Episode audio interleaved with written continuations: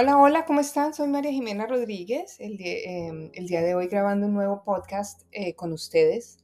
Eh, muy contenta con todos los resultados que hemos tenido en este último tiempo, haciendo cosas, cambiando de estación, cambiando de casa, eh, haciendo cosas, siempre en movimiento. yo siempre les digo, cuando empiezo un taller, normalmente empiezo hablando de la rueda medicinal porque me gusta mucho esta rueda chamánica y hablo de las estaciones, ¿no? De la primavera, que es los nuevos comienzos del verano, donde estás como haciendo amigos, descansando un poco. El otoño, que se llama, es la muerte, no la muerte física, pero donde se acaban las cosas al final de la estación. Y el invierno, que es el silencio. Eh, el invierno tiene que ver con los, con dejar y con decantar lo que, está, lo que pasa en tu vida, como cuando uno termina una carrera y uno termina eh, frenético, ¿no?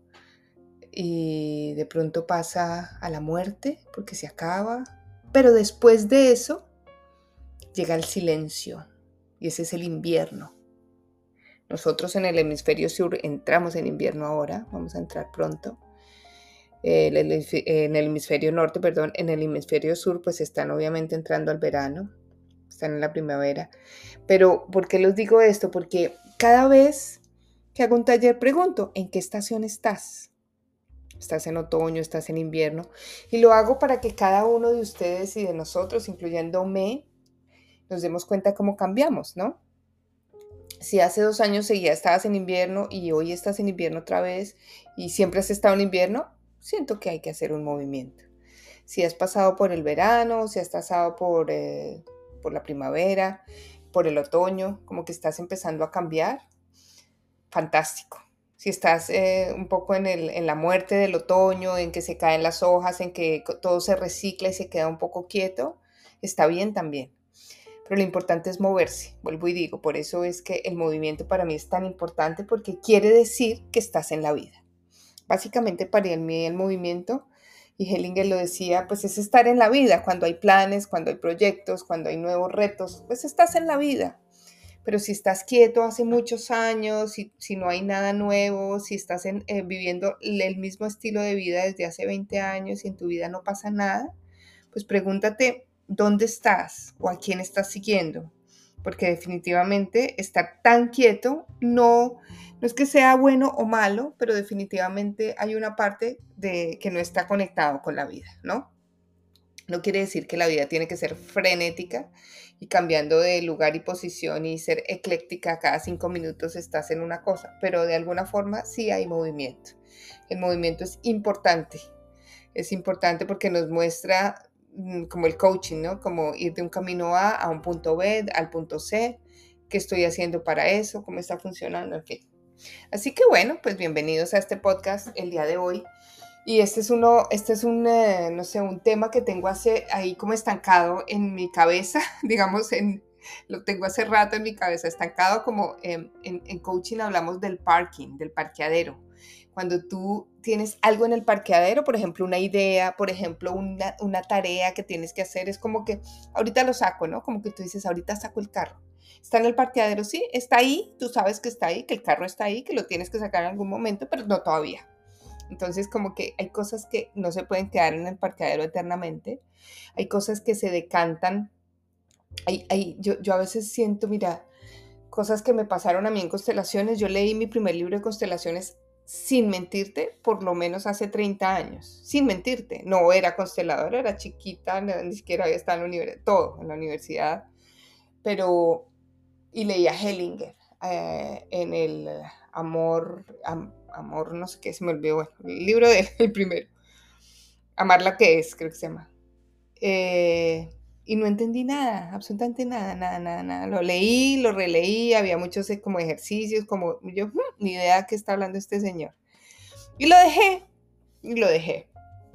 Y hace por ahí seis meses lo volví a leer. Lo leí en inglés hace unos cinco años y, y tampoco me, o sea, me parece un libro denso, grande, muchas, eh, muchos cuadros, muchos diagramas y como que, y que en este cuadrito está, no sé, como que, como que no. Finalmente lo volví a leer hace poquito por algo, no sé, me llegó, no sé qué fue lo que pasó, que lo, que lo estaba como leyendo en el teléfono, en un avión, tal vez, no sé. Y de pronto me enganché con el libro. Óyeme, no lo pude soltar, no lo pude soltar. Es como que yo decía, oiga, Hellinger me está escribiendo, me está hablando a mí al oído. Es como que me dio las respuestas de todo lo que estaba preguntando hace años. Y bueno, ahí es donde decanté. O sea, ahí llegué y ¡uh! después del silencio. Después del invierno llega la primavera, dicen. Y llegué a primavera. Por eso lo digo. Es importante a veces este tipo de, de situaciones. Bueno, el día de hoy quiero que hablemos de un tema que es muy importante para la salud, que es importante para el ser humano y es importante para todos. Y se llama el sobrepeso. El sobrepeso pues el sobrepeso viene de tiempos inmemoriales, obviamente, y yo no soy experta en salud, ni soy especialista en, ni soy médico, ni nada de estas cosas como para decirte qué es lo que tienes que hacer con tu peso. Lo que sí es que he empezado a detectar ciertos patrones en el término de constelaciones y de, y de lo que tiene que ver cuando tú ves dinámicas ocultas detrás de una persona que utiliza su peso para algo. Porque definitivamente, y empiezo con esto, es que cuando hay un síntoma como el sobrepeso. El síntoma es un, es una, es un desencadenante de algo. O sea, el, síntoma ya es tu resultado de algo, ¿no? El, el, sobrepeso es un resultado a algo que pasó. Y yo siempre digo una cosa, cuando tengamos síntomas físicos, la pregunta no puede ser por qué. El otro día eh, en una constelación me llegó tanto eso porque ella me decía, ¿por qué a mí? Y yo le digo, la pregunta nunca es ¿por qué a mí? La pregunta tiene que ser ¿cuándo? When instead of why. Cambia totalmente el concepto. Cuando yo digo cuándo, ¿cuándo empezó esto? Oiga, ¿cuándo empezó esto? Ahí llego a la raíz, digo, ah, ya sé, ya sé por qué llegó, ya sé por qué, ta, ta, ta. Mientras si yo digo, ¿por qué a mí? y no al otro, y porque yo me, me, paro en el lugar de la víctima, me pongo en un lugar muy pequeño y desde ahí no soluciono. Desde ahí no soluciono. Créeme eso. Si tú te paras en el por qué a mí me pasó esto, por qué se murió tal persona, por qué me dejaron, por qué a mí, desde la víctima no soluciono. Desde la víctima me victimizo, pero no soluciono. Y no quiere decir, ojo, que tú no seas víctima de algo. Eso es súper importante, porque a la víctima se le da un lugar. Óyeme, yo fui una víctima, claro. Pero desde ahí no solucionas, no tomas acción, no hay movimiento. Entonces, cuando estamos en este tema del sobrepeso, de los síntomas, pues empezamos a mirar el por qué, ¿no? ¿De dónde viene esto? Em, y hay varias cosas, hay varias, digamos, cosas que yo he estado, digamos, leyendo, estudiando, he estado observando en las constelaciones también. Y me, doy cuenta de varias cosas que han pasado. Primero, todo lo que tiene que ver con la alimentación, pues definitivamente, ¿de dónde viene eh, la primera alimentación en la vida del mundo mundial? Pues obviamente de la mamá de lo que recibí o no recibí eh, en, la, en, la, teta de la mamá, ¿no? A veces tuve, eh, a veces yo, hay personas que tuvieron alimentación eh, materna hasta los dos años, hay personas que tuvieron hasta los seis meses, hay personas que no tuvieron, y todo esto tiene un impacto en la vida del niño. Entonces digamos que la primera persona a la cual habría que mirar cuando hay un tema de sobrepeso es a la mamá, ¿no? ¿Qué estoy cargando yo por mi mamá? ¿O cómo de alguna forma estoy comiéndome lo que no me dieron? El amor, el afecto, el cariño, la alimentación. Empiezo a mirar a, a la madre. Del sobrepeso también, esto es muy importante, puede llegar eh, los muertos del sistema, los muertos no vistos, los muertos que nadie ve, porque duelen mucho verlos. Y alguien los puede de alguna forma cargar porque el sobrepeso es una, finalmente es una mochila que yo le echo y le echo y le echo y le echo cosas y no se sale. Es una mochila literal que yo tengo. Entonces el sobrepeso puede llegar a cargar cosas eh, que no son mías, pero que no me puedo descargar de ellas tampoco. Entonces también hay apegos ahí, apegos detrás. El sobrepeso tiene que ver con ancestras que no pudieron culminar su embarazo porque o el niño murió antes o porque hay abortos en el sistema que no han sido vistos. Y tal vez tú no tengas mucha conciencia de esto, pero cuando lo miramos en detalle, puedes darte cuenta que a veces, y eso se ve en la forma de la, de la, de la barriga, digamos, del sobrepeso, ¿no? ¿Cómo es tu barriga? ¿Cómo es? Cuando tú la miras te das cuenta que el sobrepeso tiene que ver con ese tipo de cosas, ¿no? Con que parece, parece embarazada, Tal vez estás cargando a alguien de tu familia, estás cargando a un niño que murió, que nadie le ha dado un lugar.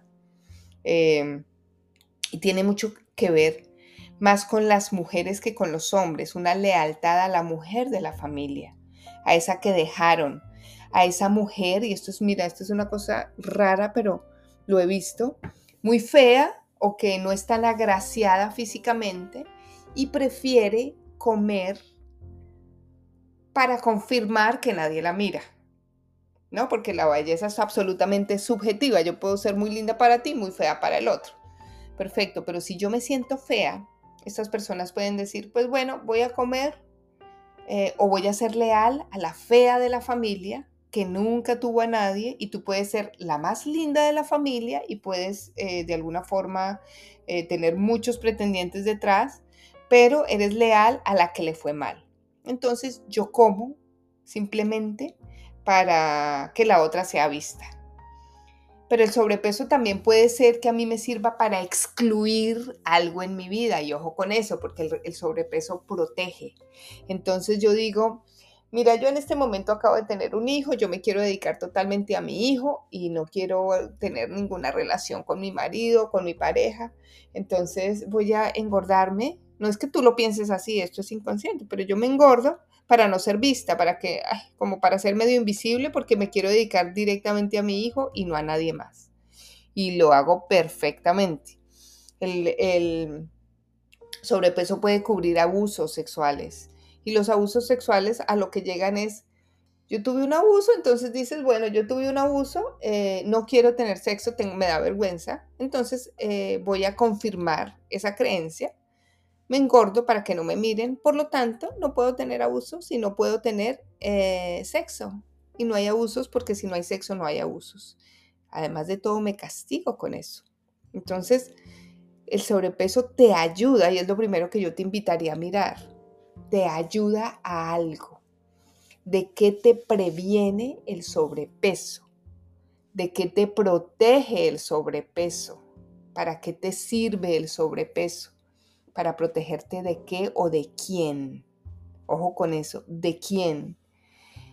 Y otra teoría que a mí me parece que es demasiado poderosa, que es eh, sobre las cinco leyes de, leyes de Hammer, las leyes germánicas, y él habla de que para sobrevivir tenemos que ser grandes. Muchas veces está asociado con la herida de la humillación de pequeño. ¿Quién me humilló? ¿Qué pasó? Entonces, eh, ahí viene el cuándo, porque tenemos que llegar al punto de cuándo empecé a sentir ese sobrepeso en mi cuerpo. Y él claramente lo dice, hay, hay sobrepeso genético, pero es mínimo, absolutamente mínimo. O sea, que tu cuerpo, que tus genes te lleven al sobrepeso es mínimo. Entonces, tú puedes estar pensando más bien, bueno, ¿cuándo lo creé? ¿Cuándo empezó? ¿Cuándo se desarrolló? qué estaba pasando por mi vida en ese momento. Y él lo dice muy claro, es que el sobrepeso puede llegar a protegernos o a, volvernos grandes por algo. Entonces tú dices, tengo que ser grande y tengo que ser visto para estar seguro. Y empiezas a comer. Entonces, em, hay varias causas y es importante mirarlas, todas. Yo te recomiendo que em, que empieces a buscar y que empieces a leer un poquito porque este tema es muy complejo, no es un tema nada sencillo y segundo que no es tan fácil como no cree que es deje de comer y ya. El sobrepeso también tiene que ver con lo que estás tomando, con los, eh, los medicamentos que tomas. El sobrepeso tiene que ver con los pensamientos que tienen, con lo que te estás protegiendo y con, y con a quién estás cuidando con ese sobrepeso. ¿Qué cuidas de ese sobrepeso? Pero sobre todo, Volvemos a la primero y tiene que ver con la mamá, con la mamá y las mujeres de la familia, las ancestras. Así que te invito el día de hoy a que hagamos un ejercicio del sobrepeso. Te invito a que cierres tus ojos, a que tomes una respiración muy profunda. Y yo te invito a que con tus ojos cerrados puedes estar en una silla, puedes estar en un, hazlo en un lugar tranquilo. Si este podcast lo estás oyendo en un momento en que no puedes hacerlo, hazlo después. Pero hazlo, porque esto es importante. Te sientas en una silla en tu cuarto, puede ser, y tú te imaginas frente a ti a muchas personas, a muchas mujeres, por ejemplo, de la familia. Así no las conozcan, no tienes que conocerlas.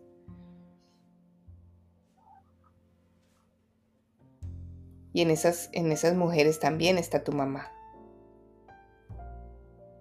Y le puedes decir, lo primero que vas a hacer, vas a, a mirar a tu mamá. Le puedes decir, mamá, yo te tomo con todos tus muertos. Yo te tomo con todos tus muertos.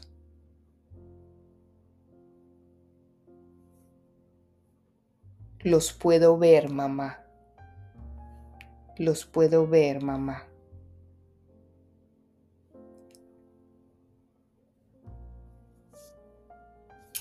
Y ahora te invito a que mires a tus abuelas, a las ancestras de la familia, desde ese lugar donde estás y les puedas decir abuelas o queridas ancestras, yo las honro. Y todo lo que he cargado, lo he cargado por amor. Lo he cargado por amor.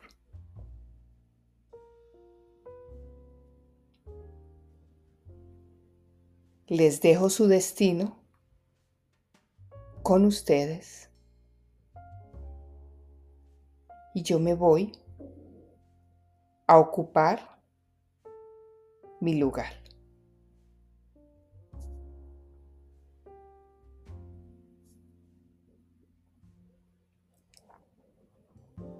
Y yo me voy a ocupar mi lugar.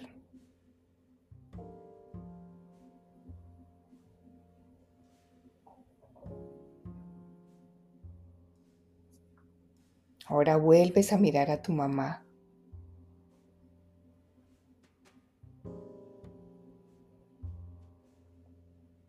Le puedes decir, mamá,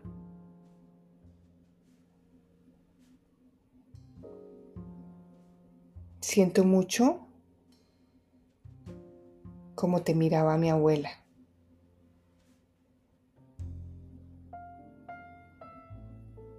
Yo ahora te tomo con todos tus miedos,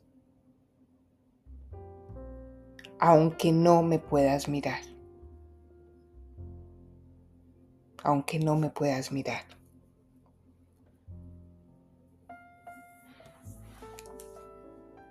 Por último, vas a mirar a las mujeres embarazadas de la familia. Y vuelvo, insisto, no importa que no las conozcas o que no tengas historia, pero con tus ojos cerrados y con mucho respeto, vas a ubicar una mujer de la familia que tal vez estuvo embarazada y le vas a decir, yo lo llevo en tu lugar. Ese hijo yo lo llevé en tu lugar. Ahora me voy a ocupar mi lugar.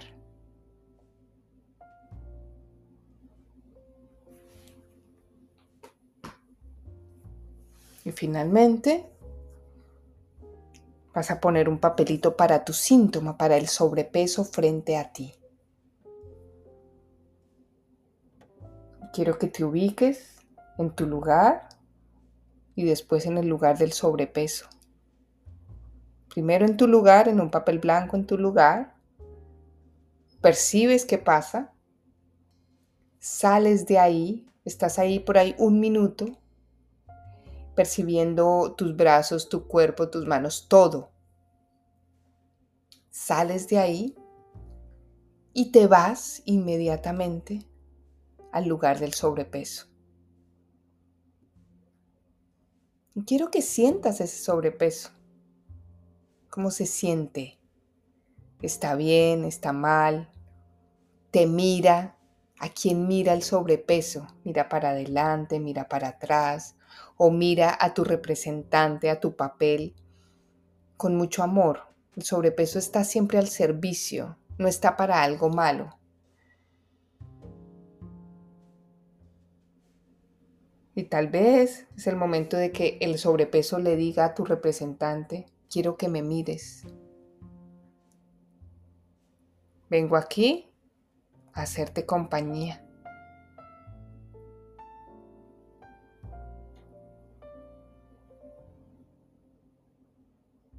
Y déjalo hasta que tal vez tú te puedas abrazar a él, tu representante y el sobrepeso se puedan abrazar y tú le puedas decir, querido sobrepeso, gracias por mostrarme esto. Querido sobrepeso, gracias por mostrarme esto. Ahora te puedo ver. Y ya, Tomas una respiración profunda y la sueltas suavemente. Y tomas otra respiración profunda. Y abres tus ojos. Y vas a tener una conversación o vas a escribir en tu cuaderno todo lo que te dice el sobrepeso de ti. Tú tienes que tomar ese sobrepeso. El síntoma se mira, no se ignora. Cuando yo lo tomo, cuando yo puedo ser amiga de él, en algún momento se va a ir. Pero si lo ignoro y simplemente eh, lo odio y lo rechazo y me da asco, no va a funcionar por ahí. Así que te invito a que aprendas a tomar esa parte de ti que no te gusta. Llámese sobrepeso u otra cosa.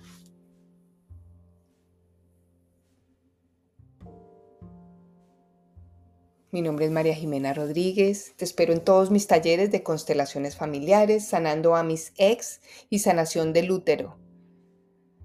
Además del reto 360 que empieza muy pronto. Nos vemos pronto. Gracias por escucharme. Un abrazo. Los quiero mucho.